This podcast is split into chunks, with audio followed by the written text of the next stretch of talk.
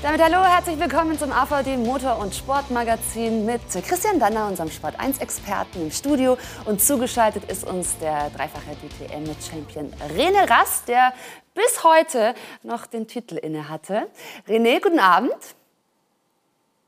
Schönen guten Abend zusammen, hallo. Und wir sprechen dann auch noch mit dem frisch gebackenen neuen DTM-Champion heute in der Sendung. Maximilian Götz haben wir dann also im Interview. Die Themen, klar, wir schauen auf die DTM. Was für ein verrücktes Saisonfinale am Norrisring. Die zwei großen Titelkandidaten bekämpfen sich gegenseitig und am Ende gibt es einen lachenden Dritten. Außerdem schauen wir auf die Formel 1 und besprechen den großen Preis der Türkei. Und wir blicken auch etwas voraus. Wie sieht die Mobilität der Zukunft aus? Dazu hat Christian ein Interview mit Jean-Marc Finot, dem Senior VP von Stellantis, geführt. Also das heute bei uns in der Sendung. Jetzt erst einmal zur DTM, denn ihr beide wart am Wochenende am Norrisring. Also gerne mal, Christian, deinen Eindruck von diesem wirklich sehr brisanten, wilden Saisonfinale. Ja gut, erstens mal muss man sagen, dass der Norrisring, so wie er stattgefunden hat, eine Wohltat war. Das heißt, man hat gesehen, äh, unglaublich viele Zuschauer, eine tolle Stimmung, eine, eine, einfach diese tolle Atmosphäre dort, das war mal das Erste. Dazu kam, dass eben diese Strecke auch immer so ein paar äh, Schmankerl für den Motorsportfan bereithält, nämlich dass Unvorhersehbares meistens passiert. Und ich glaube, da hat uns der Norrisring dieses äh, Wochenende mit ganz besonders vielen äh, Unvorhersehbarkeiten äh, beglückt. Und das hat natürlich Spaß gemacht, dazu zu schauen. Äh, tolles Racing, aber auch natürlich ein bisschen Chaos, was da dazwischen kam. Ja. Es war auf jeden Fall amüsant. René, wie stark haben Sie mitgefiebert, mitgezittert? Wie war es für Sie? Ja, ich war ja auch äh, mittendrin statt nur dabei, kann man wirklich sagen. Auf der einen Seite natürlich äh, für, für Sat1 dort als, äh, als Co-Kommentator oder als, als Experte, sage ich mal, in manchen Bereichen. Natürlich hat Christian den, den Hauptteil übernommen. Ich war ja nur in der Startaufstellung dort. Ähm, und natürlich dann auch ähm, ja, unseren Fahrern ein bisschen unter die Arme greifen. Ähm, einfach ein bisschen aushelfen. Aber es war, wie Christian sagte, eine ganz, ganz tolle Atmosphäre am Norrisring. Tolles Wetter gehabt, zwei Tage Sonnenschein pur, keine Wolke am Himmel äh, volle Tribünen, ähm, tolles Racing und natürlich ein Finale, ähm, das so unvorhersehbar war, wie sich äh, fast keiner vorstellen konnte. Und als Mentor von Kelvin van der Linde, der eben bis zuletzt ja noch mitgekämpft hat und äh, so aussichtsreich lag, also gerade vor diesem Wochenende noch. Wie groß ist die Enttäuschung, wie es dann am Ende, gerade am Sonntag gelaufen ist? Natürlich ist die Täuschung da, gar keine Frage. Man muss wirklich realistisch sagen, dass die Chancen für Kelvin natürlich ähm, am Sonntagmorgen sehr, sehr gering waren. Und er ist schon mit einem Punkterückstand zum Norrisring angereist. Und äh, wie gesagt, heute waren die Chancen wirklich sehr, sehr, sehr gering. Und da musste wirklich ein Wunder passieren, ähm, damit, damit er die, die Meisterschaft gewinnt. Dieses Wunder war dann äh, Kurzzeit zum, zum Greifen nah. Ähm, aber es hat am Ende dann nicht gereicht. Aber ich glaube, im Endeffekt fürs erste Jahr in der DTM kann, äh, kann Kelvin wirklich, wirklich stolz sein auf das, was er erreicht hat. Ein dritter Platz in der Meisterschaft. Und ähm, ja, ich glaube, darauf kann man aufbauen. Wir wollen das natürlich noch vertiefen, aber bevor wir jetzt schon auf einzelne Personalien zu sprechen kommen, gucken wir uns am besten einmal die Zusammenfassung an. Also dieses Saisonfinale am Norrisring war an Spannung und Dramatik kaum zu überbieten. Was für ein Rennen für Maximilian Götz. Der gebürtige Franke fährt im eigenen Wohnzimmer am Norrisring als erster durchs Ziel und das von Startplatz 5. Die Ausgangslage vor dem Start ist klar. Gesamtführender Liam Lawson startet auf 1, sein Verfolger Kelvin van der Linde auf 2. Doch bereits in Kurve 1 gibt es viel Kontakt um van der Linde, der dadurch zwischenzeitlich auf Platz 7 zurückfällt. Lawson hingegen hat später Glück, dass bei diesem Überholmanöver nach dem Kontakt mit Philip Ellis nicht mehr passiert. Und auch Van der Linde muss zum Schluss nochmal alles zeigen, um an Lawsons Teamkollege Nick Cassidy noch vorbeizukommen. Am Ende ist es Maximilian Götz, der nach einem starken Rennen und einigen Überholmanövern jubeln darf. Ayun Maini wird Zweiter, Lawson Dritter, Van der Linde wird Vierter. Die Entscheidung um den DTM-Titel 2021 verschiebt sich auf Sonntag. Es bleibt weiterhin spannend vor dem letzten Rennen der diesjährigen DTM-Saison. Die Titelentscheidung 2021 in der DTM. Und die beiden Meisterschaftsführenden, wie gestern in Reihe 1, Liam Lawson im Ferrari im Sprint zur ersten Ecke und der Schwarze mit der 3. Kelvin van der Linde innen über den Curb, rempelt beide Ferraris raus. Gleich mal Kontaktsport in der ersten Kurve. Der absolute Wahnsinn. Der Meisterschaftsführende aus dem Rennen, Fragezeichen, Rückwärtsgang bei AF Corse. Und das Ganze nochmal von Kelvin van der Linde ausgesehen. Er rauscht da innen über den Körper.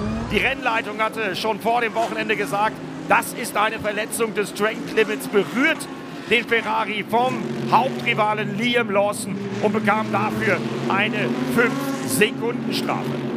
Liam Lawson dann in langsamer Fahrt und überall Gefechte. Kelvin van der Linde gegen Philipp Ellis. Es geht um den Titel und das war spürbar. Der Konter von Ellis innen gegen Kelvin van der Linde, Maximilian Götz Dani Hunkadea allesamt auf AMG GT3-Fahrzeugen. Send out the car. Send out the car. Das Kommando für Liam Lawson in der Box. Und da war was kaputt beim AF Corse Ferrari. Zu Ende gefahren, das Ganze in der Hoffnung, vielleicht noch irgendwie in die Punkte durch Ausfälle der Konkurrenz zu kommen. Und Winward mit Doppelführung im Mercedes hier gegeneinander. Lukas Auer, der Schwarz-Weiße, schon zwei Saisonsiege. Philipp Ellis gestern Geburtstag gehabt. Doppelführung für Winward. Und dann endlich der Boxenstopp. Der verzögert losging, weil erstmal fünf Sekunden Strafe für Kelvin van der Linde. Going now, start finish.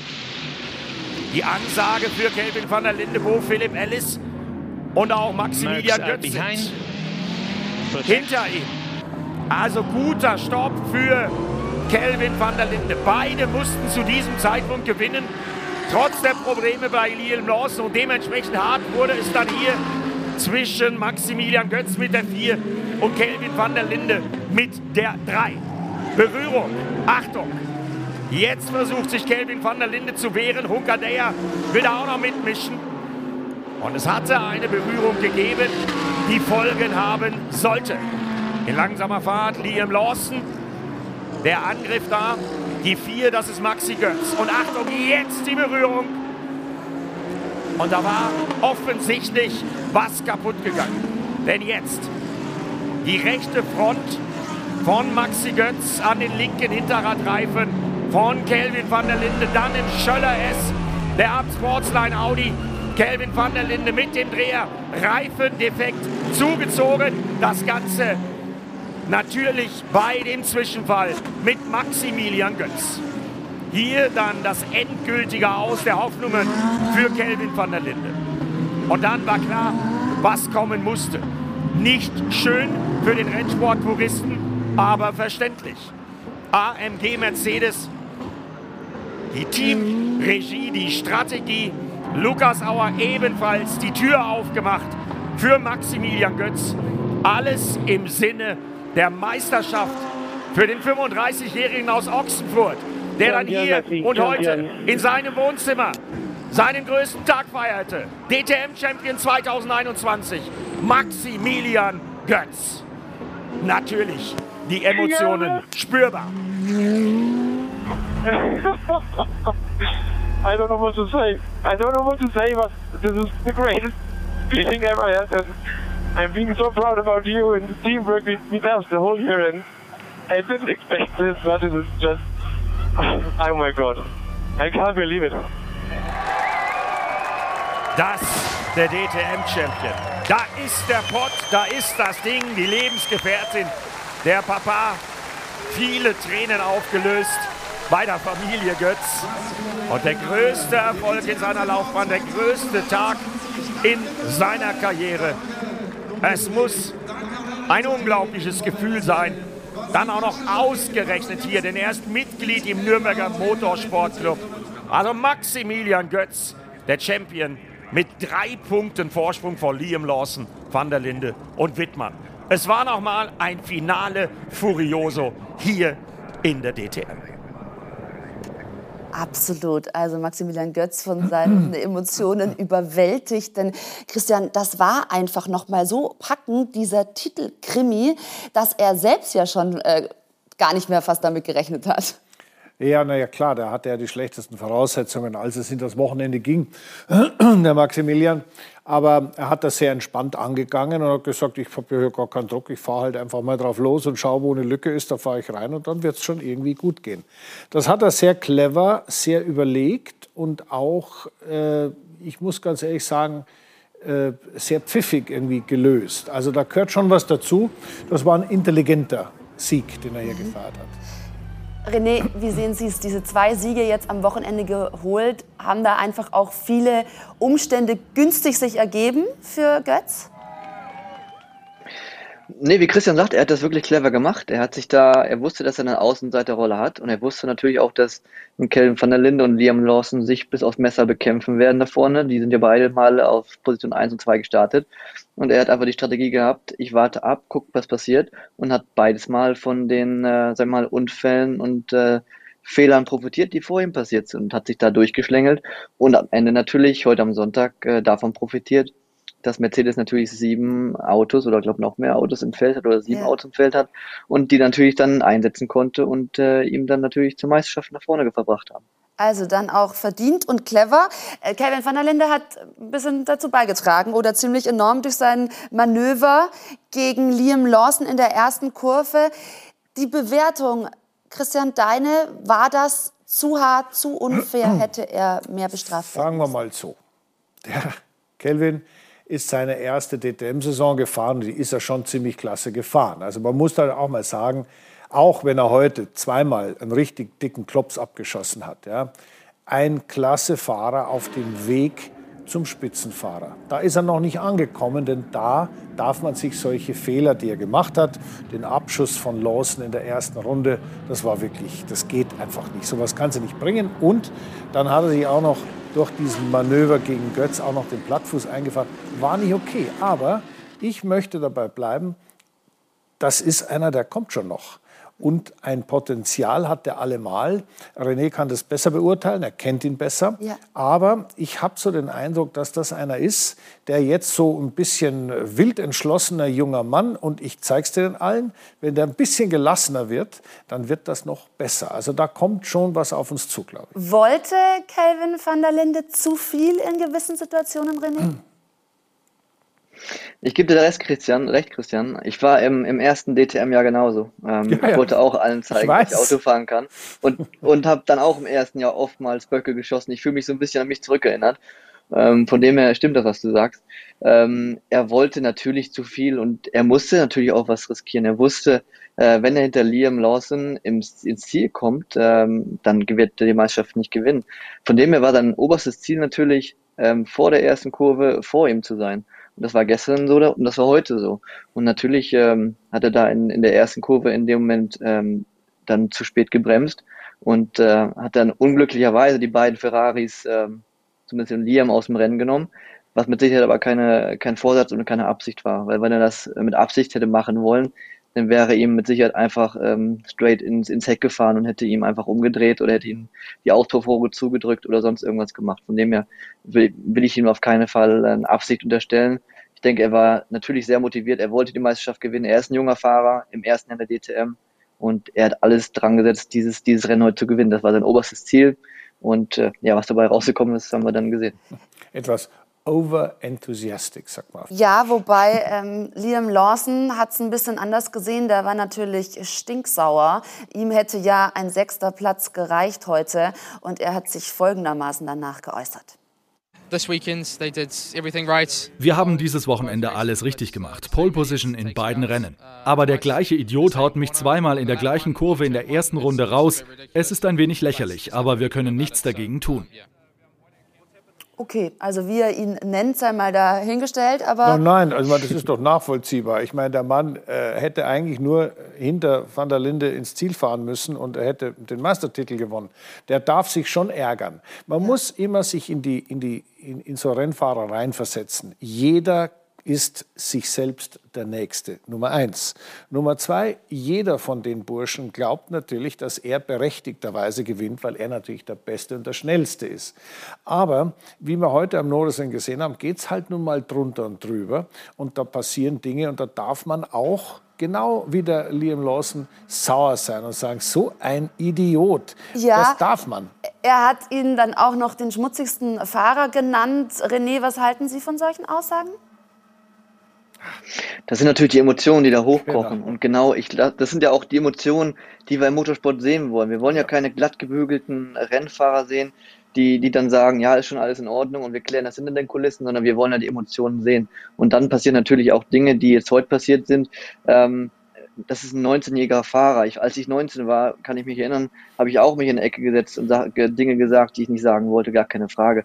Und äh, wie Christian sagt, man muss sich in den Jungen reinversetzen. Er ist 19 Jahre, stand kurz vor seinem äh, ersten Titel wahrscheinlich in der großen Motorsportserie und dann äh, in der ersten Kurve zweimal in beiden Rennen, ähm, sag ich mal, dass einem sowas passiert. Natürlich ist man, ist man da sauer. Von dem her äh, kann ich das natürlich voll nachvollziehen. Kelvin natürlich jetzt als schmutzigsten Fahrer der Karriere oder als, als Rennfahrer zu bezeichnen, ähm, ist natürlich in dem Fall ähm, vielleicht ein bisschen over the top, weil wenn man Kelvin verfolgt und ein bisschen länger kennt, dann ist Kelvin keiner, der unfair fährt. Er fährt hart und teilweise zu hart, aber er ist mit Sicherheit keiner, der unfair fahren möchte. Er möchte als Fahrer respektiert werden. Das haben wir vorhin, ich habe mit ihm telefoniert, hat er mir ganz klar gesagt, er möchte nicht als unfairer Fahrer dastehen, sondern er möchte hart fahren und von anderen respektiert werden. Und ich glaube, da müssen wir darauf hinarbeiten jetzt. Ja, das ist genau so, wie René sagt. Und äh, ich meine, man muss natürlich auch eines bedenken.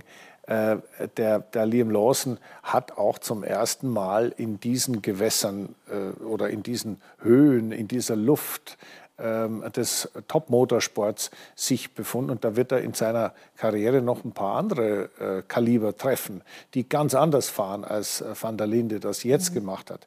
Ich glaube, das wird sich alles irgendwo einpendeln. Und wenn diese Fahrer in zwei, drei, vier, fünf Jahren mal ihren zweiten, dritten Titel geholt haben und entspannt, aber auf höchstem Niveau gegeneinander fahren, werden wir auch da, ich sage mal, eine etwas weniger rumpelige Art und Weise sehen, wie man miteinander umgeht. Ja. Denn äh, eins sollte man vielleicht dazu auch noch sagen, äh, Gerhard Berger, der Chef der ITR, hat ja gesagt, er möchte nicht überregulieren. Er möchte nicht immer eingreifen und sagen, das darf man nicht, das darf man nicht. Es ist Produktionswagensport, Tourenwagensport, GT-Sport, da darf auch mal gekämpft werden. Da fliegen schon mal die Fetzen. Äh, das in die richtige Richtung zu bringen, ist nicht einfach. Aber so ganz ohne ist es auch blöd. Also das passt schon alles. Das geht in die richtige Richtung. Geht definitiv in die richtige Richtung. Ein Gedanke, der auch im Beitrag angeklungen ist, die Stallorder von Mercedes, dann ähm, Maximilian Götz eben durchzuwinken. Schlecht für den Rennsport? Fragezeichen, René? Wer die DTM schon länger verfolgt, der weiß, dass es gang und gäbe ist in der DTM, dass man zum Ende des Jahres sich auf den Fahrer konzentriert, der die Meisterschaft gewinnen kann. In dem Fall hat natürlich Mercedes jetzt dieses Jahr einen, einen großen Vorteil gehabt, weil sie im Winter gut gearbeitet haben, äh, gute Teams hatten, viele Autos im Feld hatten, die sie dann natürlich am Ende des Jahres nutzen konnten, um dem, äh, um dem Maximilian Götz zu helfen. Ich glaube auch ein, wir müssen vor allem den Lukas Auer mal hervorheben, welche Leistung er in den letzten vier, fünf, sechs Rennen erbracht hat. Ähm, gestern so wie heute, auch in Hockenheim, ähm, oft ganz, ganz vorne gewesen. Heute muss er den Sieg hergeben. Ähm, von dem Lukas Auer für mich einer der Top-Favoriten auf, auf den nächsten jährigen Titel, wenn er weiterfährt. Ähm, der Lukas war mit Sicherheit nicht happy darüber, aber Mercedes hat richtig gemacht, hat äh, die, die Power genutzt, die sie haben, hat den, haben, haben den Maximilian nach vorne gebracht und haben dadurch äh, den Titel für Maxi und auch für Mercedes eingefahren. Also ich finde, das war wirklich ein hochklassiges Saisonfinale. Und Christian, so eine spannende Saison, so offen bis zum Schluss. Nur drei Punkte Unterschied dann am Ende zum, zum Champion. Was für eine Aussagekraft hat das über die DTM? Das hat eine große Aussagekraft. Und äh, ganz einfach deshalb, weil die DTM sich in Deutschland und auch eigentlich in Europa als die absolute Top-Serie in, in, äh, im Produktionswagensport etabliert hat. Und zwar gleich im ersten Jahr mit neuem Reglement, mit diesen GT3-Autos.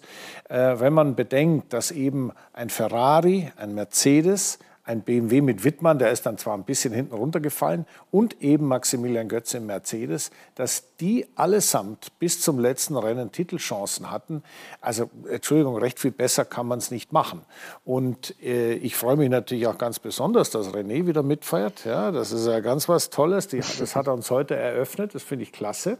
Und auch da wird der Kelvin mal sehen, wie so ein René Rast fährt. Ja. Denn ähm, der hat schon auch gezeigt, wie es geht und der hat die Latte schon verdammt hochgelegt. Also das ist schön, dass die Top-Leute, die Top-Fahrer sich in dieser Meisterschaft sukzessive dann doch alle treffen. Das finde ich toll. Und jetzt hast du natürlich genau die Überleitung gemacht, denn es gab heute großartige, tolle Neuigkeiten zu René Rast, denn er wird sein Comeback in der kommenden Saison geben in der DTM und dann wieder für Audi am Start sein. Was hat denn zu dieser Entscheidung geführt?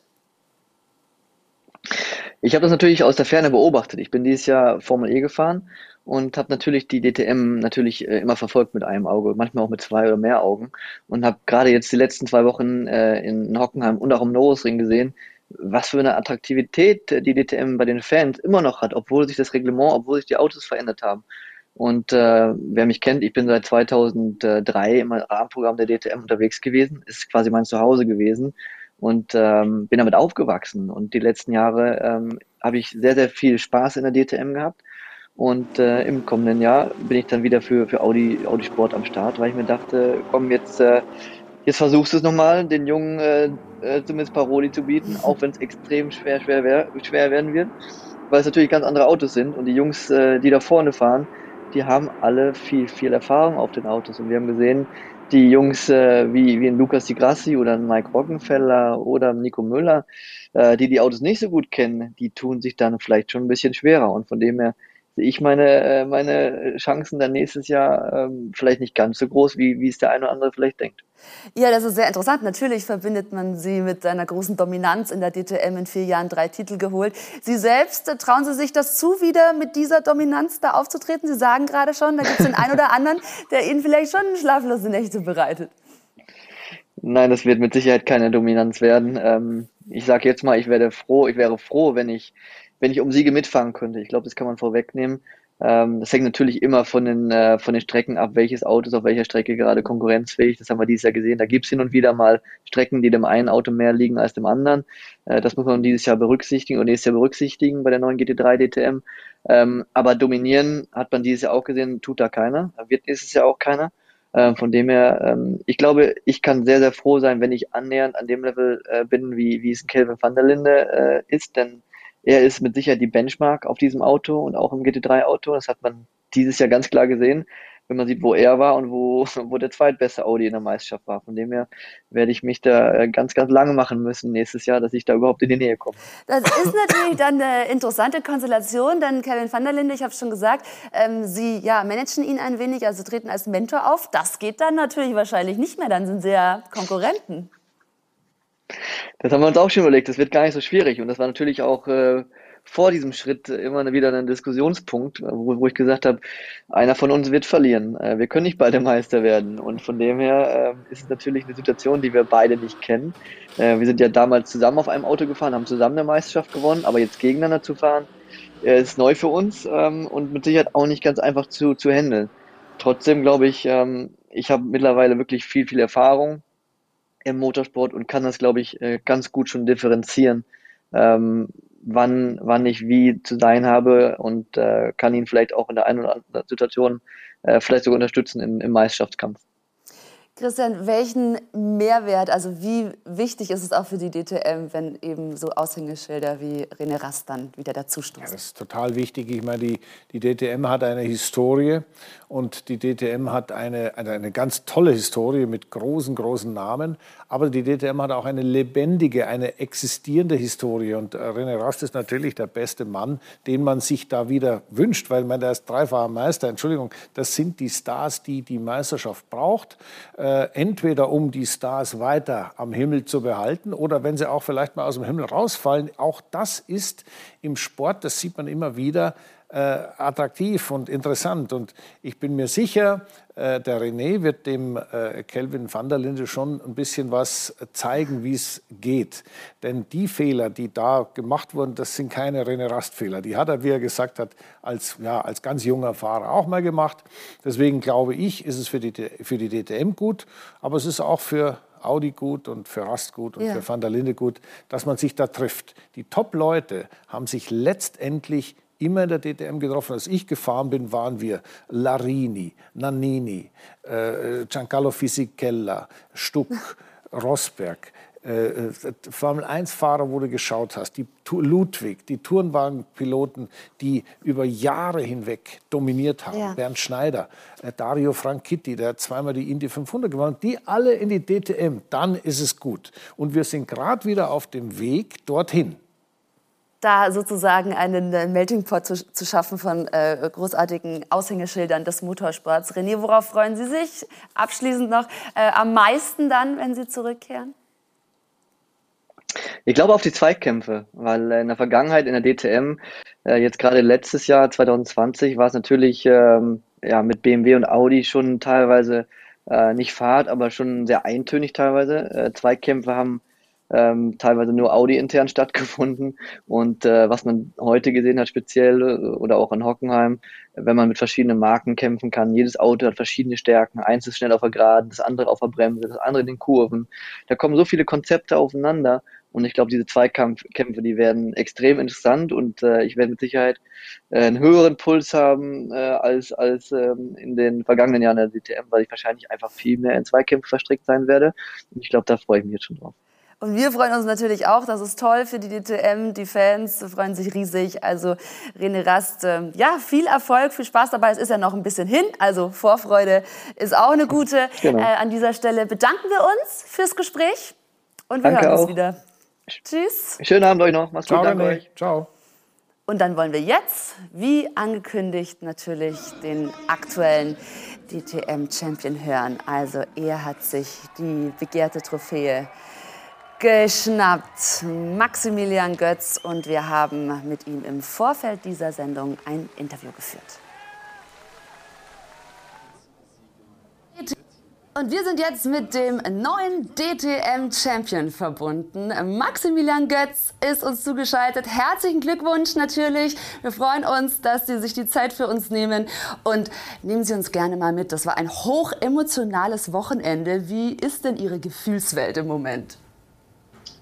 Ich kann es ja gar nicht beschreiben, muss ich ehrlich sagen. Es ist wirklich äh, sehr, sehr emotional. Äh, ich habe ehrlich gesagt nicht damit gerechnet, dass wir ähm, von Platz 8 heute äh, den Titel holen können. Ähm, da waren zwei andere Jungs noch ähm, ja, daran beteiligt, dass es so gekommen ist. Äh, am Ende hat, glaube ich, die Ruhe und die Gelassenheit äh, gesiegt äh, vor den Jungs, die vielleicht ein bisschen zu hitzköpfig waren heute und vielleicht äh, es übertrieben haben. Am Ende ähm, sind wir vielleicht, wie man so schön sagt, die lachenden Dritten. Ähm, ich, ich wäre super zufrieden gewesen mit Platz 3 am Ende, aber dass jetzt hier der, der, der, der, große Pokal steht mit 1 drauf, es ist schon äh, sehr, sehr verrückt und ich kann es noch gar nicht wirklich fassen. Und jetzt sind Sie eben lachender Erster. Und haben Sie eigentlich so ein bisschen auch darauf spekuliert, dass eben die zwei Hitzköpfe vorne, also Liam Lawson und Calvin van der Linde, sich da gegenseitig etwas rauscrashen? Man kann natürlich im Vorfeld viel äh, planen oder diskutieren und wir waren zusammengesessen im Meeting vorm Rennen und ich kenne den Kelvin. Ja? Also ich war ja schon lange gegen ihn rennen und es war klar, dass er auf der Innenseite äh, all in geht, weil es ist seine Chance ähm, überhaupt gewesen, heute äh, an dem Leben vorbeizukommen. Und das ist aber wieder so endet wie, wie gestern. Das heißt, die Jungs haben nichts gelernt aus gestern. Es war gestern ja auch eine kritische Situation, eher heute noch schlimmer als gestern. Und auf einmal waren da zwei Ferraris geparkt ähm, in, der Grundekehre. Und ähm, im ersten Moment habe ich es gar nicht gerafft, dass es äh, die zwei Ferraris sind. Da, ich habe zwei Autos stehen sehen. Und dann hat mein Ingenieur mir gesagt nach der ersten Runde, hey, Liam ist out. Jetzt hat, äh, nächstes Opfer ist der, der Kelvin. Und am Ende, ja, war das so, dass ich eigentlich äh, passiv war und, und in dem Moment eigentlich nur versucht habe, meinen Job zu machen. Ich hatte einen guten Start natürlich ins Rennen und auch eine, eine gute Pace am Anfang. Und am Ende haben, glaube ich, die anderen beiden auch äh, ja, ein bisschen dazu beigetragen, dass es so gekommen ist. Ja, und was ging Ihnen da durch den Kopf, als Sie dann die Info bekommen haben, also Liam ist out, äh, den haben Sie also schon mal äh, nicht mehr auf der, auf der Rechnung. Ähm, war das dann der Moment, wo Sie sich selbst gedacht haben, okay, heute wird das was? Ja, ich habe gedacht, okay, äh, viele haben gesagt vom Rennen Maxi, bleib entspannt, ja, das ist ein Heimrennen, du hast gestern gewonnen, es kann nur noch besser werden. So, äh, die, die, die Kirsche auf der Torte fehlt noch und vielleicht passiert's. Und das Rennen kam zu mir, muss man sagen. Äh, wir haben, wie gesagt, von Platz 8 nicht damit gerechnet, dass es so, so gut geht. Aber ich war dann direkt hinter Kelvin und äh, wir haben versucht, früh zu stoppen. Wir haben auch da sehr viel uns Gedanken gemacht, wie wir am besten die Strategie fahren und äh, am Ende war das äh, genau richtig. Ich war in der Lage, dann Druck zu machen auf Kelvin, er mit kalten Reifen aus der Box raus und hat mir dann eine verpasst äh, aus der Grundekehre, äh, aus, aus dem Dutzendteich raus. Und äh, das war auch so eine Situation, wo ich dachte, okay, jetzt hat äh, entweder alles, jetzt hat oder, oder nichts. Und, und ich, hatte, ich hatte das Glück, dass ich das Auto überhaupt gefangen habe. Es war wirklich eine extreme, extreme Berührung und er dadurch einen Reifenschaden sich eingefahren. Mhm. Äh, und, und sie haben sich äh, eigentlich beides selbst aus dem Rennen genommen, beziehungsweise sich die Chancen genommen, weil, wie gesagt, vielleicht die Erfahrung oder die, die, äh, der Druck vielleicht mehr war wie bei mir. Ich habe gesagt, du, alles, was jetzt kommt, ist noch äh, das Krönchen obendrauf. Und äh, natürlich, dass äh, Lukas Auer und Philipp Ellis mitspielen und äh, mir auch ein bisschen helfen. In dem Fall muss man ganz klar sagen, er hat natürlich dazu beigetragen, aber ich glaube, das wird jeder machen in der Situation, äh, mir da ein bisschen Support zu geben. Aber im Endeffekt haben die anderen beiden sich äh, selbst eliminiert. Ja, und Sie haben auch gerade dieses harte Racing dann eben angesprochen mit Kelvin van der Linde und äh, den Reifenaufschlitzer. Also Sie haben das so gesehen, dass ähm, er, ihn, er Sie quasi touchiert hat, in dem Moment dann also auch ähm, froh waren, dass da Sie nicht mehr mit irgendeiner Strafe oder sowas belegt werden konnten? Also auf, auf keinen Fall. Also ich meine, ich habe einen Undercut versucht aus dem letzten Kurve raus und das ist eigentlich typisch für diese äh, Kurve. Und ich komme ja schon ein paar Jahre her. Also vielleicht äh, ist dann doch mein gehobenes Alter für einen Motorsportler in dem Moment äh, zum Vorteil. Ja, es ist nicht immer ein Vorteil, unbedingt der Älteste oder mit der Älteste im Feld zu sein, aber in dem Fall ähm, habe ich Ruhe bewahrt und ich wusste, okay, ähm, die Chance musste nutzen. Ich war neben ihm in dem Moment, er macht die Tür zu und wir berühren uns und ich habe das Auto fast verloren. Also ich, ich habe gedacht, in dem Moment, das, das war's, es ist vorbei. Und dann ist er noch vor mir geblieben aber dann mit dem Reifenschaden dann ein paar Kurven später äh, quasi liegen zu bleiben. Ich glaube, das war für mich dann so der Punkt, wo ich gesagt habe, okay, jetzt dann hast du wirklich reelle Chancen, das Ding zu holen.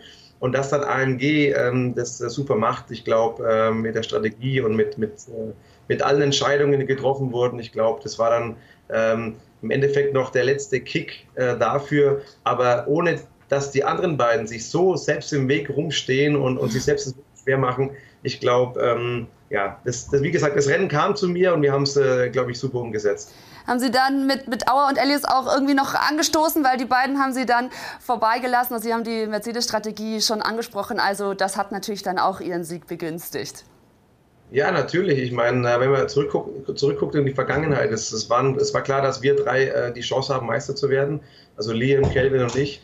Und am Ende war es so, dass wir ähm, ja, im Endeffekt einfach äh, heute und auch, ja, ähm, es war immer unser Spirit einfach, dass wir als Marke, als, als Brand gewinnen wollen und äh, die Vergangenheit hat gezeigt, dass es äh, dann doch vielleicht auch so geht am Ende, dass man zusammenhalten muss und äh, deswegen auch ein Dank an Mercedes AMG und natürlich aber auch an den lieben Renngott, der heute vielleicht auf meiner Seite war oder an, an den Wochenende auf meiner Seite war, weil der Grundstein für das Ganze war natürlich auch der Sieg gestern von Platz 5 auf 1 und heute von 7 oder von 8 auf 1 ich glaube, ähm, wenn es jemand äh, vor dem Wochenende gesagt hätte, dass du zwei DTM-Rennen gewinnst, einen Titel holst und ähm, im Qualifying nicht so gut absteigst, weil das war immer unser Problem eigentlich, ähm, muss man sagen, in den letzten Rennen waren wir nicht gut in, in dem Part äh, und den Titel trotzdem zu holen, ist, glaube ich, ähm, man kann, glaube ich, nicht mehr äh, erwarten.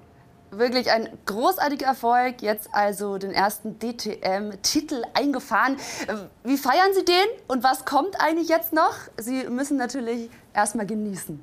Ja, also auf jeden Fall. Ich meine, äh, ich habe es gesagt, ich war hier zum ersten Mal äh, vor 25 Jahren als kleiner Bub und habe Autogramme gesammelt von den Legenden, die mir heute den Pokal quasi überreicht haben. Und das ist eine, eine extreme Genugtuung für mich und, und für, für meine Karriere. Das ist mit Sicherheit der größte Erfolg, den ich einfangen konnte.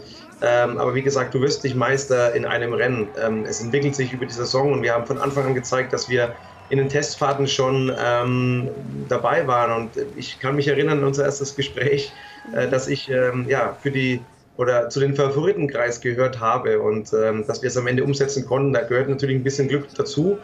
Und äh, natürlich, jetzt wird gefeiert mit dem Team, mit der Familie, mit Freunden. Und ich glaube, das wird nicht nur heute so sein, sondern auch die nächsten Tage. Ich glaube, das dauert ein bisschen, bis man das realisiert.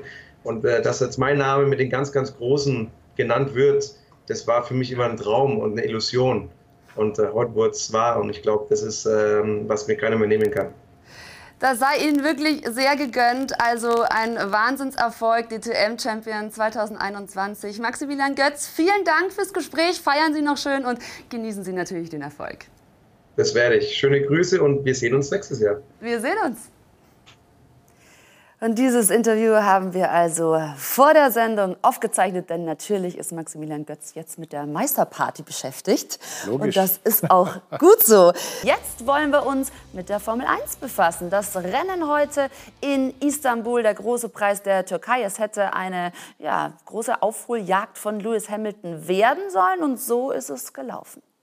Spitzenrennsport auf Sport 1, präsentiert von Romoto, Ihr Fahrzeugmarkt im Internet. Strafe für Lewis Hamilton. Wegen eines Motorentausches muss der Weltmeister in Istanbul an Position 11 ins Rennen gehen. Teamkollege Valtteri Bottas dafür auf der Pole vor Max Verstappen und Charles Leclerc. Der Finne Bottas behauptet die Führung beim Start und dann gibt es eine Berührung von Gasly mit Alonso. Hier, der dreht sich raus, kann aber weiterfahren. Gasly kassiert eine 5-Sekunden-Strafe. Und die bekommt auch Fernando Alonso wenig später aufgebrummt nach dieser Aktion gegen Mick Schumacher, der am Ende 19. wird. Lewis Hamilton arbeitet sich nach vorne. Bremsduell mit Sergio Perez, der muss über die Linie der Boxengasse fahren. Sanktioniert wird er nicht. Der Spanier bleibt hartnäckig. Was für ein Fight. Er will den Führenden der Fahrerwertung nicht kampflos vorbeiziehen lassen und behauptet sich. Perez beendet das Rennen auf Platz 3. Sebastian Vettel wagt als einziger den Wechsel auf Slicks und das rächt sich. Nach einer Runde ohne Grip muss er erneut in die Box. Er wird enttäuschender 18. Das hier sind die abgefahrenen Intermediates von Hamilton. Er wird sieben Runden vor Schluss an Position 3 liegend zum Boxenstopp gerufen. Das passt ihm gar nicht. Am Ende reicht es nur zu Platz 5. Immerhin fährt sein Mercedes-Teamkollege Valtteri Bottas den zehnten Grand Prix-Sieg seiner Karriere ein. Max Verstappen wird Zweiter und liegt jetzt sechs Punkte vor Hamilton auf Platz 1 der Fahrerwertung. Spitzenrennsport auf Sport 1, präsentiert von Romoto, Ihr Fahrzeugmarkt im Internet. Also, erster Sieg für Bottas in dieser Saison. Der letzte liegt über ein Jahr zurück hat er sich schon so ein kleines Abschiedsgeschenk selbst gemacht. er hat hinterher gesagt, das war eins seiner besten Rennen oder überhaupt das beste Rennen, was er je gefahren ist. Das kann ich jetzt so nicht beurteilen, weder unterschreiben noch was dagegen sagen. Es mal so im, Raum stehen. Ich glaube, es liegt ein bisschen daran, dass es so lange nicht erfolgreich war, dass er das halt als besonders gut empfunden hat. Aber eins muss man sagen, er hat natürlich äh, das Qualifying gegen Hamilton verloren. Er war Zweiter, zwar nur ganz knapp, aber egal. Und damit war klar, äh, eigentlich ist, äh, ist das wieder ein Hamilton. Erfolg. Aber dann kam der Motor und äh, die Start, Startplatzstrafe für Lewis und damit war auf einmal Bottas mehr oder weniger allein da vorne. Und Mercedes hatte dort in Istanbul ein, ein, absolut überlegenes Auto, ganz klar. Und das hätte eigentlich ein Mercedes-Doppelsieg werden können, aber hätte, hätte fahren. Wobei hätte. dann äh, hätte Lewis Hamilton wohl gewonnen, ja, eben, hätte deswegen sage Bottas ihn durchlassen müssen. Genau so ist es. Da hätte er noch so gut fahren können. Also das war für ihn auch so eine Erleichterung. Endlich bin ich den anderen mal los und ich kann fahren aber äh, wie ich will, aber er ist wirklich klasse gefahren. Das war ja, wie man gesehen hat, nicht wirklich einfach. Es hat ja. geregnet, es war wahnsinnig rutschig. Es gab äh, genügend Möglichkeiten, die falsche Entscheidung zu treffen. Und das haben wir ja im Laufe des Rennens immer wieder mal gesehen, dass da nicht immer richtig entschieden wird. Genau. Lewis Hamilton selbst war auch nicht so zufrieden mit der Entscheidung, was seinen Reifenwechsel betraf, sehr spät. Und dann hat er eben dadurch nochmal zwei Plätze verloren. Also er hat dann da ein bisschen geschimpft über die PIT-Strategie. Was sagst du? Naja gut, also dazu muss man Folgendes wissen. Die, äh, die, die, Reifen, bei Vettel hat man ja gesehen, der hat ja auf Slicks gewechselt, also auf Trockenreifen. Das war komplett bescheuert, da ging gar nichts. Ähm, da musste nochmal reinkommen.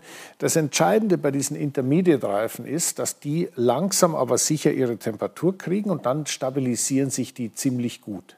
Wenn man aber auf die Schnelle mal einen frischen Satz drauf macht und dann bei relativ trockener Fahrbahn sie natürlich logischerweise im Rennen sofort hernimmt, dann äh, lösen sich die so, löst sich die Gummischicht so ein bisschen ab und das nennt man Graining. Und das ist bei Lewis passiert. Witzigerweise, obwohl die Strecke dieses Jahr ganz anders ist, man hat den Belag verändert und hat das alles wesentlich mit mehr Grip, hat das quasi Sand gestrahlt, das ein bisschen besser hält. Ähm, aber die Probleme waren letztes Jahr genau gleich. Und das ist eigenartig, da wie so Strecken, dass es so Strecken gibt, die auf einmal ein ganz spezielles Problem bei einem ganz speziellen Auto hervorrufen. Und das war bei Mercedes der Fall. Und deswegen hat man gewechselt, gedacht, das ist ganz schlau, aber es war halt nicht so schlau. Man hätte ihn genauso gut weiterfahren lassen können und unter Umständen hätte ihm das aufs Podium gereicht. Und du hast Sebastian Vettel angesprochen. Der hat sich daran zurückerinnert, dass es letztes Jahr gut geklappt hat, mhm. ähm, da auf die Reifen zu wechseln, genau wie du gesagt hast. Allerdings jetzt komplett falsche Strategie? Ja, weil da musste ja wieder reinkommen, es ging ja nicht. Also dazu auch kurz erklärt, in einem Grand Prix wie der in der Türkei, wo es übrigens gerne regnet und auch ziemlich kalt sein kann, was man sich gar nicht so richtig vorstellen kann, ähm, dort hat, war die Situation nicht so wie in Spa zum Beispiel, als es geschüttet hat und Wasser kam runter ohne Ende. Es war so ein bisschen nieselig und nass und das hat man ja auch sehr schön in den Einstellungen gesehen. Aber es war nicht so, dass es nicht hätte abtrocknen können. Und da ist es für, wenn man, außer man ist ganz vorne, muss man immer konservativ entscheiden, aber wenn man so mitten hinten rumfährt, kann man auch mal Risiko gehen. Ich meine, das Risiko war schon besonders groß, was Vettel eingegangen ist, denn ein Slickreifen braucht schon eigentlich eine trockene Linie um Temperatur zu kriegen. Mhm. Und das hat halt nicht gereicht, deswegen musste er nochmal wechseln. Intermediates waren schon die richtigen Reifen. Carlos Sainz als Fahrer des Tages gewählt von Platz 19 auf 8. Was hat der so gut gemacht heute? Ja gut, der ist natürlich äh, seiner, dem, der Speed des Autos entsprechend nach vorne gekommen. Und äh, was hat der richtig gemacht? Ich meine, Ferrari hat mit Leclerc, also mit dem anderen Auto, eigentlich dieselben Fehler gemacht wie Mercedes mit Hamilton. Äh, bei äh, Sainz hat man natürlich eine andere Strategie gefahren, weil der so weit hinten war. Und deswegen hat man den fahren lassen und, was, und geschaut, was rauskommt. Ja. Und das ist eben so ein gewisser, so ein pragmatischer Ansatz, den man manchmal haben muss. Äh, klar ist er klasse gefahren, logisch. Also der hat dieses Jahr sowieso eine sehr gute Saison. Und dann wollen wir natürlich auch noch auf Mick zu sprechen kommen. Also der hatte da Pech durch Alonso, der sich im Nachhinein entschuldigt hat, dass er ihn da rausgedreht hat. Aber danach war das Rennen eigentlich gelaufen äh, für Mick. Allerdings hat er ja mit seinem äh, Erreichen des Q2 eine wahnsinnige Leistung abgerissen in Istanbul. Ja, also das war schon äh, ein, ein, wirklicher Fortschritt. Woran das jetzt genau gelegen hat, vielleicht an der Streckencharakteristik, dass das Auto so gut ging. Aber das musste auch mal umsetzen und das hat er wirklich sehr gut hinbekommen. Äh, ich glaube, für ihn ist das Entscheidende, dass er dann, dass er eigentlich da so eine Art psychologischen Boost mitnimmt. Denn wenn man sich selbst zeigt, es geht, es klappt, ich kann das, dann, und es auch mal wirklich nicht nur immer sagt, meine, wenn man so einen schlechten Auto fährt, sagt man, also ich, eigentlich bin ich viel besser. Es klappt, es wird klappen. Wenn es dann mal klappt, sagt man, siehst du, hatte ich doch recht. Ja. Und das sind jetzt, Entschuldigung, das sind so, so Kleinigkeiten, die für einen Rennfahrer wahnsinnig wichtig sind. Und wenn man es quasi sich selbst bestätigen kann, dann ist es ein, ein psychologisch wahnsinnig wertvoll. Also doch trotz des dann eher enttäuschenden Rennens ein ja. wichtiges eine wichtige Weiterentwicklung. Die Frage ist, hat er sich da was verbogen bei der Kollision oder nicht?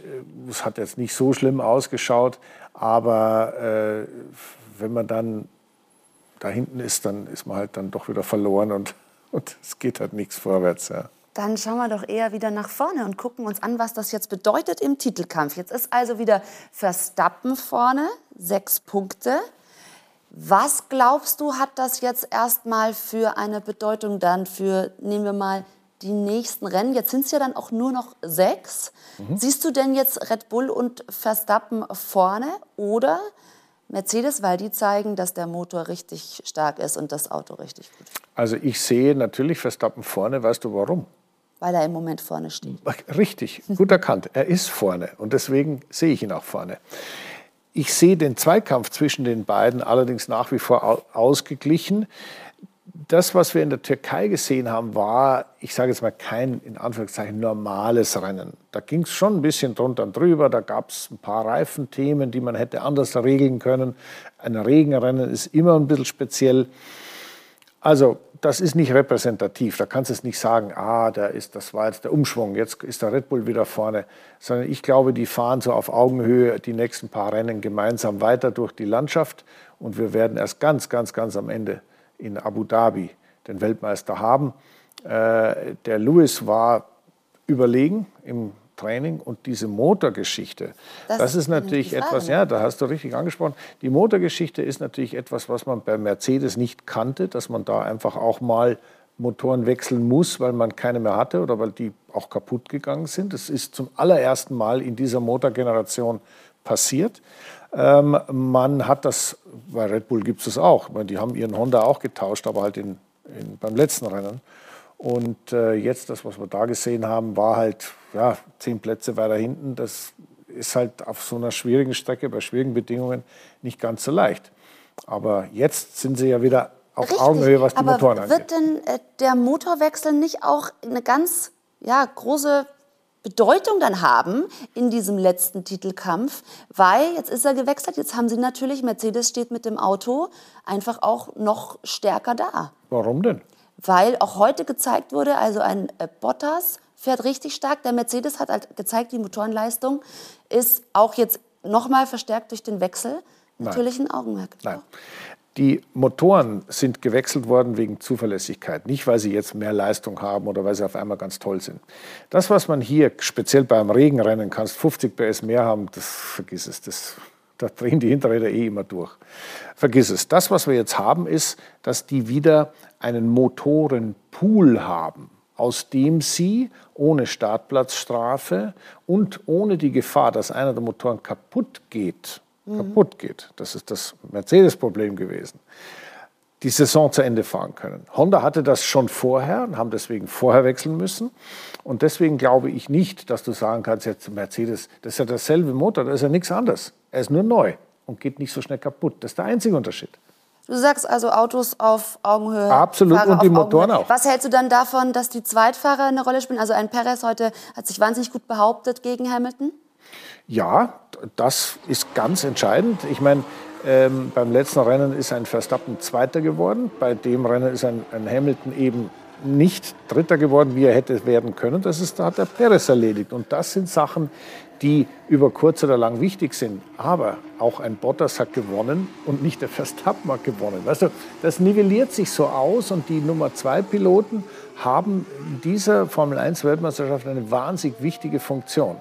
Nicht nur, dass sie strategisch beim Standardrennen, das war jetzt nicht Standard, aber beim Standardrennen, äh, sage ich jetzt mal, taktisch verwendet werden können, um dem Gegner einen Boxenstopp äh, zu vermiesen. Das heißt also, wenn du reinkommst und, ja. und dann, weil der andere immer noch fährt, falsch wieder rauskommst, kannst du das nicht ummünzen in Speed.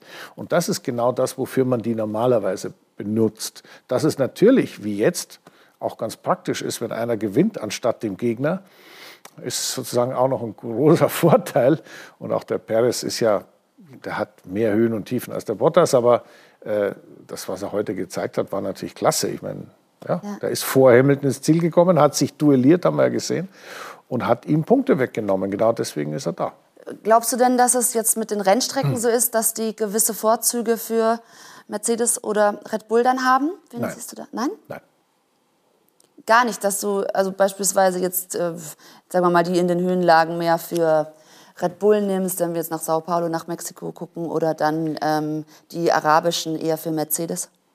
Nein, also ich glaube an das nicht.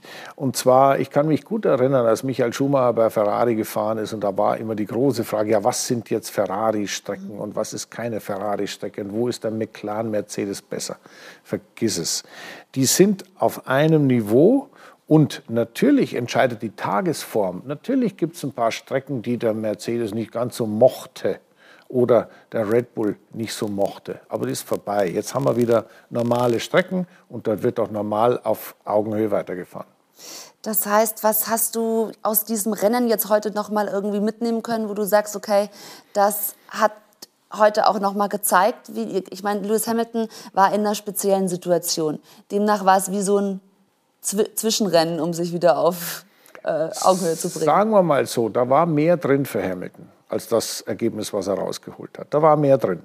Man hat gesehen an Bottas, was für ein Speed im Auto war. Und man hat gesehen, mit welchen Schwierigkeiten Hamilton zu kämpfen hatte, was die Reifen und so weiter angeht. Also da war mehr drin. Wenn man das vielleicht ein bisschen geschickter, im Nachhinein ist man immer schlauer, ja, gelöst hätte, dann äh, hätte Hamilton auf jeden Fall auch als Dritter das Rennen beenden, beenden können. Aber das ist ja so schön, dass es nicht vorhersehbar ist. Und äh, auch Mercedes ist, macht mal Fehler. Also das ist nicht so, dass die äh, immer alles richtig machen. Die machen auch mal so, ist ja nicht wahnsinnig falsch mhm. gewesen, so ein bisschen. Ja, ja aber umso besser, wenn es wirklich bis zum Schluss spannend bleibt. Das hatten wir jetzt in der DTM, das können wir gerne auch in der Formel 1 vertragen. Es geht langsam in die Schlussphase der Formel 1, denn es sind nur noch sechs Rennen zu fahren und die letzten drei finden auf arabischem Boden statt. Also der Trend geht weg von Europa. Dass die Formel 1 gerne expandiert, ist lange bekannt. Doch das Wüstentrippel zum Saisonfinale stellt alles bisher Dagewesene in den Schatten. Der diesjährige Schlusspunkt der Saison ist Abu Dhabi, seit 2009 fester Bestandteil der Königsklasse. Doch davor geht es jetzt erstmals nach Saudi-Arabien, auf den Jeddah Street Circuit und nach Katar. Europa scheint immer mehr in den Hintergrund zu rücken und ein deutscher Grand Prix als fester Bestandteil des Kalenders ist wohl so weit entfernt wie nie zuvor. Mir tut es immer ein bisschen weh, wenn wieder ein Rennen mehr im Ausland stattfindet und die Formel 1 äh, nicht in Deutschland fährt. Das finde ich einfach schlecht. Also Katar hätten wir nicht gebraucht, sage ich jetzt mal, sondern wir bräuchten Hockenheim oder Nürburgring. Mit Sebastian Vettel und Mick Schumacher sind gleich zwei deutsche Fahrer auch 2022 mit dabei. Und der Zandvoort Grand Prix hat am Beispiel Max Verstappen gezeigt, welches Euphoriepotenzial in der Luft läge. Doch das schwarz-rot-goldene Pendant zu Oranje wird es auf dem Hockenheimring oder dem Nürburgring in naher Zukunft nicht geben. Vor allem für die deutschen Fans ist total schön wäre, dass wir wieder deutsche Formel-1-Rennen haben, sprich Hockenheim oder Nürburgring. Ähm, denn wir haben deutsche Fahrer auch im Fahrerfeld mit Sebastian Vettel, Mick Schumacher. Und ähm, ich finde auch, da gehört ein deutscher Grand Prix ganz sicher mit dazu. Doch die Realität sieht anders aus. Es geht auch um die Wirtschaftlichkeit. Im Gegensatz zu den deutschen Standorten Antrittsgelder für Staaten wie Saudi-Arabien oder Katar kein Problem. Doch es geht um mehr. Menschenrechtsverletzungen und vor allem die ethische Frage, soll in diesen Ländern überhaupt gefahren werden? Es gibt Probleme auf der ganzen Welt, aber ich denke nicht, dass wir in diese Länder gehen und einfach ignorieren sollten, was an diesen Orten passiert. Eine tolle Zeit haben und dann gehen, so Lewis Hamilton im Vorfeld der Saison. Doch nun ist der Formel 1-Zirkus gleich in drei Wüstenstaaten. Alles also doch nur leere Phrasen. Vergangenheit hat gezeigt, dass zwar viel geredet wird, aber schlussendlich fahren sie ja überall. Also das spielt im Endeffekt keine Rolle. Wenn Sie im Auto sitzen, sind Sie Rennfahrer fertig. Und alles andere, was Sie sonst erzählen, spielt keine Rolle mehr. Was bleibt, ist die Frage, ist das alles Teil des Geschäfts? Oder muss man aufpassen, dass man sich nicht zu weit entfernt vom Fan und von Europa? Ja, Christian, was hältst du von dieser Entwicklung? Also, das ist alles ein bisschen durcheinander gegangen. Also ganz grundsätzlich bin ich, dem, äh, bin ich der gleichen Meinung wie Marc Surer oder wie Marco Wittmann, dass wir eigentlich wirklich in Deutschland einen Grand Prix verdient hätten. Ich glaube, dass der Backbone, dieses Gerüst, dieser, dieses Rückgrat der Formel 1 Weltmeisterschaft hier in Europa stattfinden muss.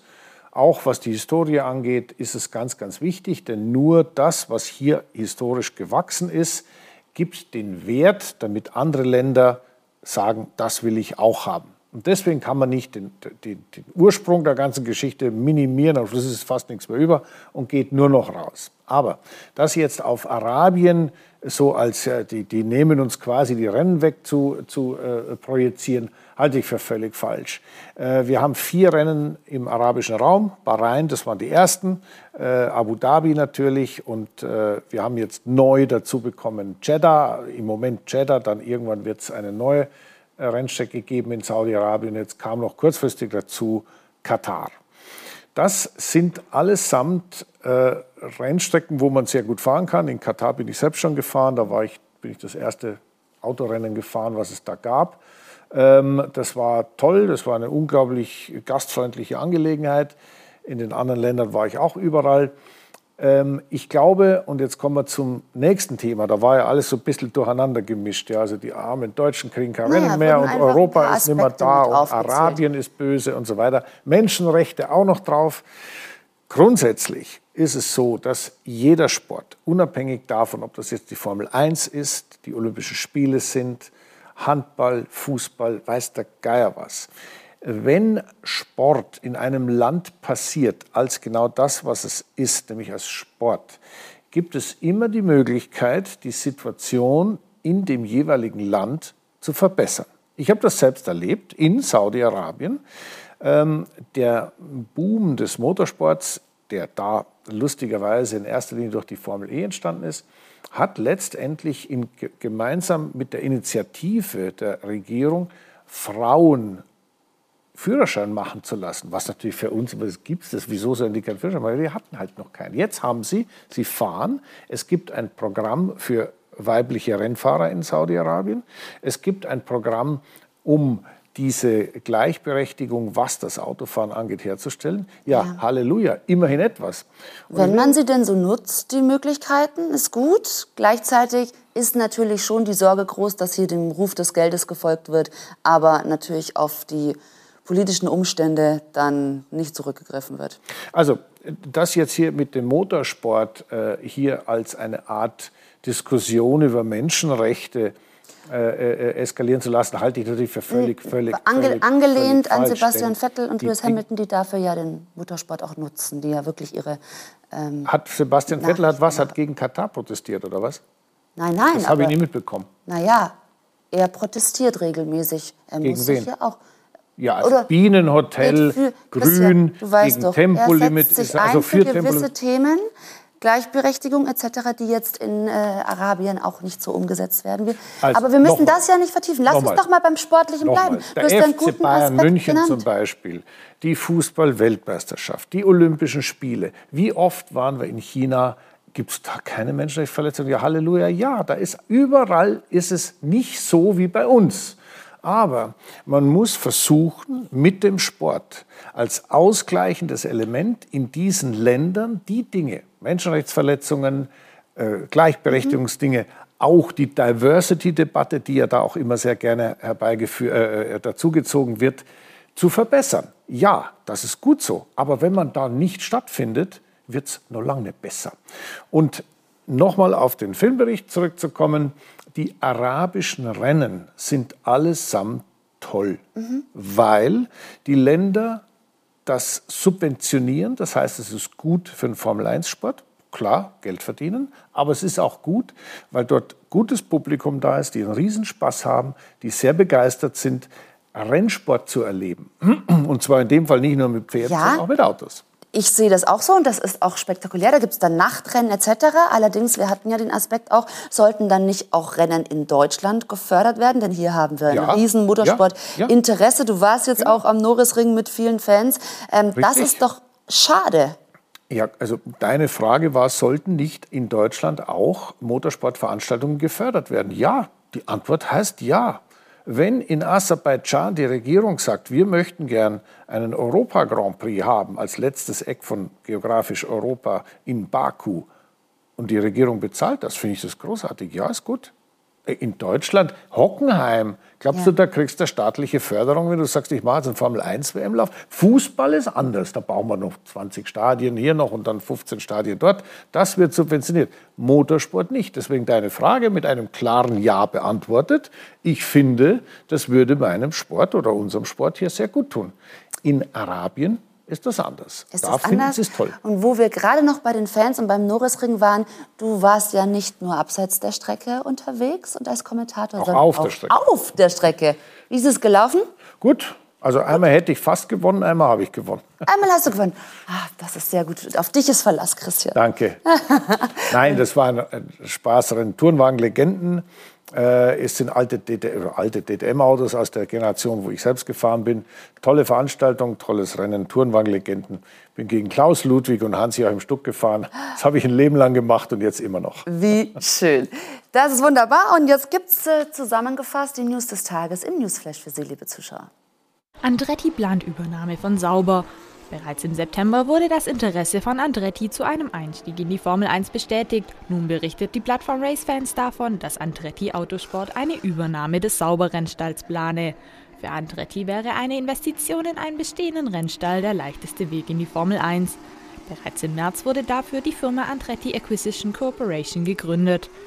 Aktuell ist Andretti Autosport in der IndyCar Series, den Indy Lights, der Formel E sowie Extreme E, zwei IMSA-Kategorien und der australischen Supercar Series vertreten. DTM Electric präsentiert Prototypen.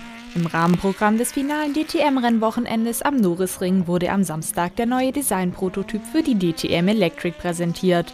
Die neue Elektrorennserie wird für 2023 geplant. Die Optik des Autos bringt zum Ausdruck, wie wir uns eine voll elektrifizierte High-Performance-Rennsportserie vorstellen. Futuristisch, aerodynamisch, effizient, innovativ und durch und durch sportlich, sagte DTM-Boss Gerhard Berger. Bisher ist die Entwicklung des DTM Electric noch nicht abgeschlossen. Dennoch gibt es einige bekannte Details. Eine Leistungsfähigkeit von über 1000 PS und Spitzengeschwindigkeiten von deutlich über 300 km/h ein Space Drive System, also eine elektronische Lenkung ohne Lenksäule, sowie eine spezielle Batteriekühlung. Honda und Red Bull verlängern Zusammenarbeit. Trotz des Ausstiegs von Honda aus der Formel 1 nach der laufenden Saison 2021 haben Red Bull und Honda ihre Zusammenarbeit verlängert. Auch in der kommenden Saison soll Honda die Fertigung der Motoren als auch die Einsätze an der Strecke überwachen.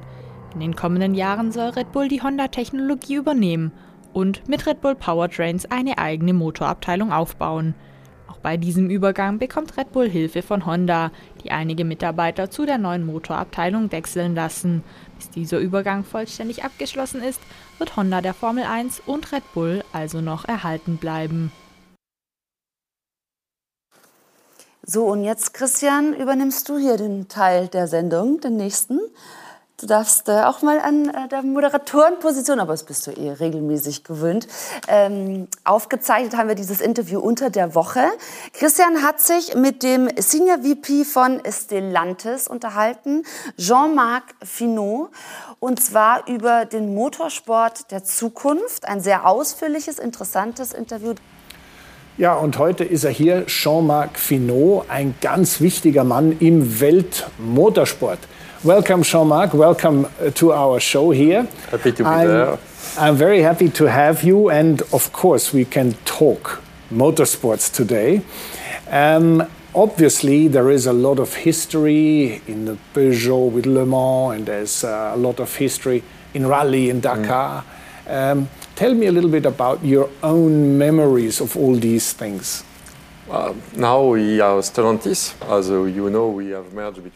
Mittlerweile heißen wir Stellantis. Wir haben uns mit PSA und einigen weiteren Marken vor ein paar Monaten zusammengeschlossen und sind eine neue große Marke und haben eine schillernde Motorsport-Vergangenheit. Wir haben vor dem Zweiten Weltkrieg gestartet und sind mit Peugeot in Indianapolis gewesen. Damals haben wir das Auto einfach nur nach Amerika gebracht und dort gelassen, weil ein Rücktransport zu teuer gewesen wäre. Vor einigen Jahren haben wir dann eines dieser Autos zurückbekommen und es für mehr als 7 Millionen Euro versteigert. Vielleicht hätten wir es lieber behalten sollen.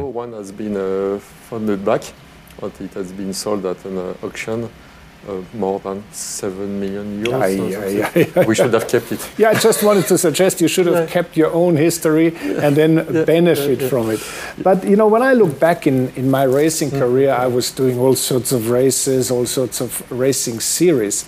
I have a very happy memories and, and very special memories. For example, the Grand Prix de Pau, mm. you know, in the, on the foothills of the Pyrenees Mountains.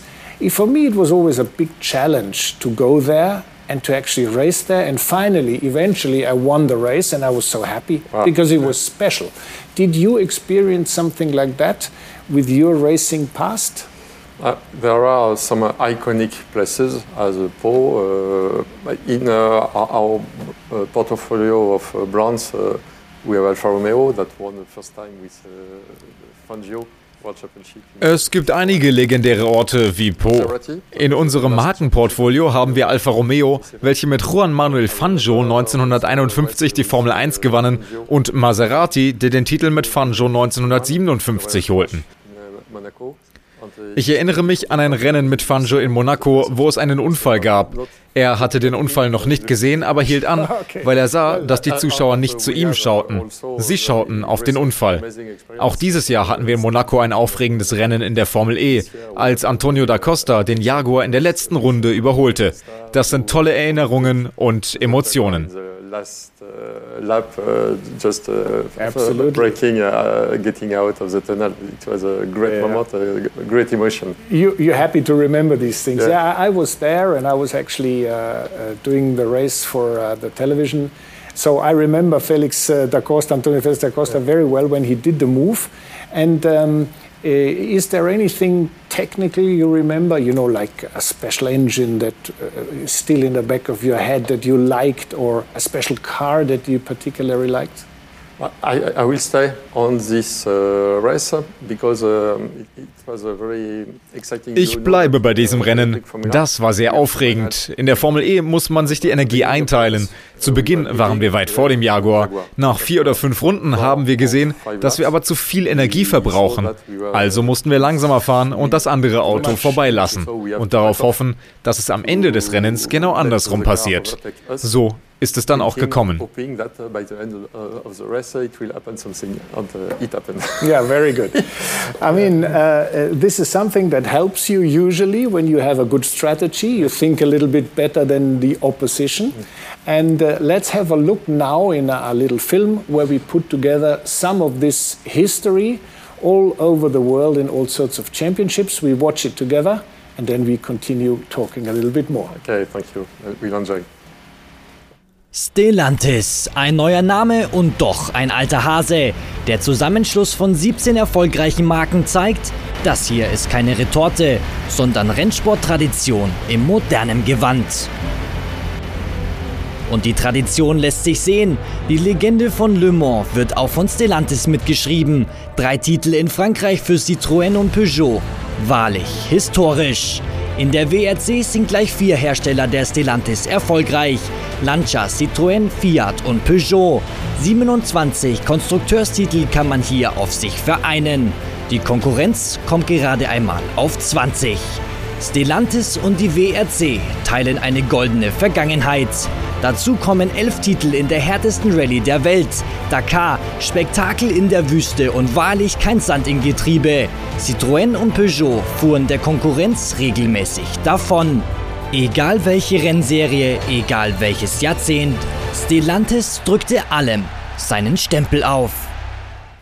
Yeah, you see, there was a lot of different ways of motorsport, but a lot of exciting ways of motorsport.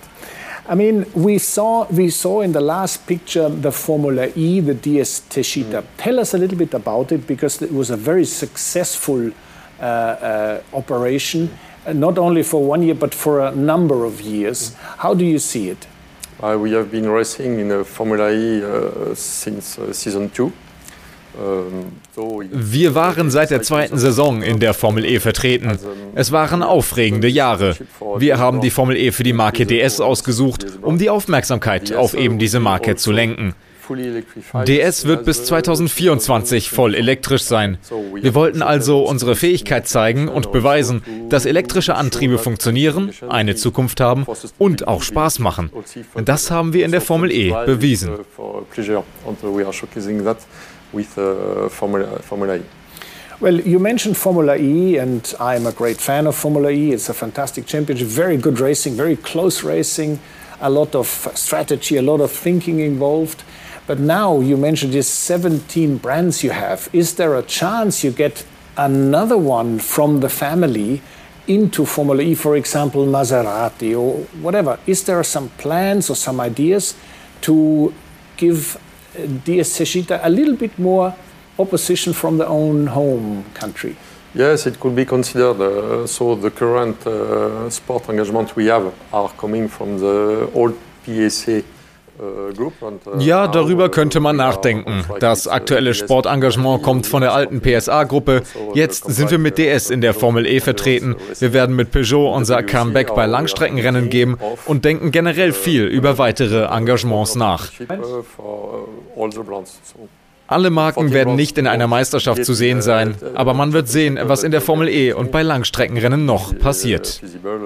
Whatever in Formula E or also in endurance racing do you coordinate or do the separate brands say, okay, we would like to do this, and you then say, okay, you may or you may not? How is this, does the system? Uh, it's a common uh, strategy uh, to decide to engage a brand in the um, championship. Uh, the, it has Es gibt eine gemeinsame Strategie. Die Marken sollen an Wettbewerben teilnehmen, aber es muss zur Firma passen. Peugeot hat beispielsweise eine Historie in Langstreckenrennen in Le Mans. Das passt gut. Außerdem geht es um Sichtbarkeit. Motorsport bietet immer auch eine Plattform, um sich zu zeigen. Und natürlich müssen wir auch konkurrenzfähig sein. Our skills or to increase awareness of uh, the brand. And of course, last point, but the main point, so we have to be competitive uh, and to, to fight for victory. Of course, yeah, that I understand. I mean, there is another name, a really famous name, where, which I also carry in my heart because I was racing with the brand called Alfa Romeo in DTM, and I even raced in Formula One with an Alfa Romeo engine. So I have a lot of uh, sympathy for that uh, brand. You are doing Formula One at the moment, but is there a chance maybe that Alfa Romeo comes and does DTM as an example? Ah, Alfa Romeo, Alfa Romeo ist stark in der Formel 1 engagiert und fokussiert sich darauf. Wir arbeiten an einem Plan, wie das neue Alfa Romeo aussehen wird und natürlich denken wir darüber nach, wie das nächste Engagement aussehen könnte. Für eine konkrete Antwort ist es jetzt aber natürlich noch zu früh. Yeah, yeah. yeah, of course. But you know, there is something that is actually very current. That's new engine regulations in Formula One. And no matter which brand is eventually going to do Formula One, whether it's Alfa Romeo or not, um, are you interested in talking to uh, Formula One management and FIA? Uh, about the new engine regulations? Of course, uh, from the engineer. Ja, natürlich. Als Ingenieur ist das immer interessant. Aktuell sind wir aber natürlich auf unser Engagement in der Formel E oder in der WEC fokussiert. Es gibt aber schon Aktivitäten und wir müssen fokussiert sein, wenn wir eine Chance haben wollen, das Spiel mitzuspielen. Uh, chance uh, to, to play in the game. Very good. So at the moment, you're not only focused, you're also very successful. So let's have a look how maybe things are going to happen in the future, because the future of motorsports is something that I personally regard as mm. exceptionally important. So let's have a look at the, the next little film we have prepared, and uh, then we discuss it and talk about it. Wie sieht die Zukunft im Rennsport aus? Wie sieht die Zukunft von Stellantis aus? Der Blick in die Glaskugel zeigt, Rennsport beim Weltkonzern bleibt elektrisierend. Mit Opel startet eine neue Zeitrechnung. Rallye-Spektakel mit dem E-Corsa garantiert. Im Opel Corsa E-Rally Cup zeigt es sich in der Premierensaison 2021. Vor der Zukunft muss man keine Angst haben. Im Gegenteil. Und auch auf der Langstrecke holt Stellantis zum Angriff aus. 2022 soll mit dem Peugeot 9X8 bei den Langstreckenrennen die Erfolge eingefahren werden.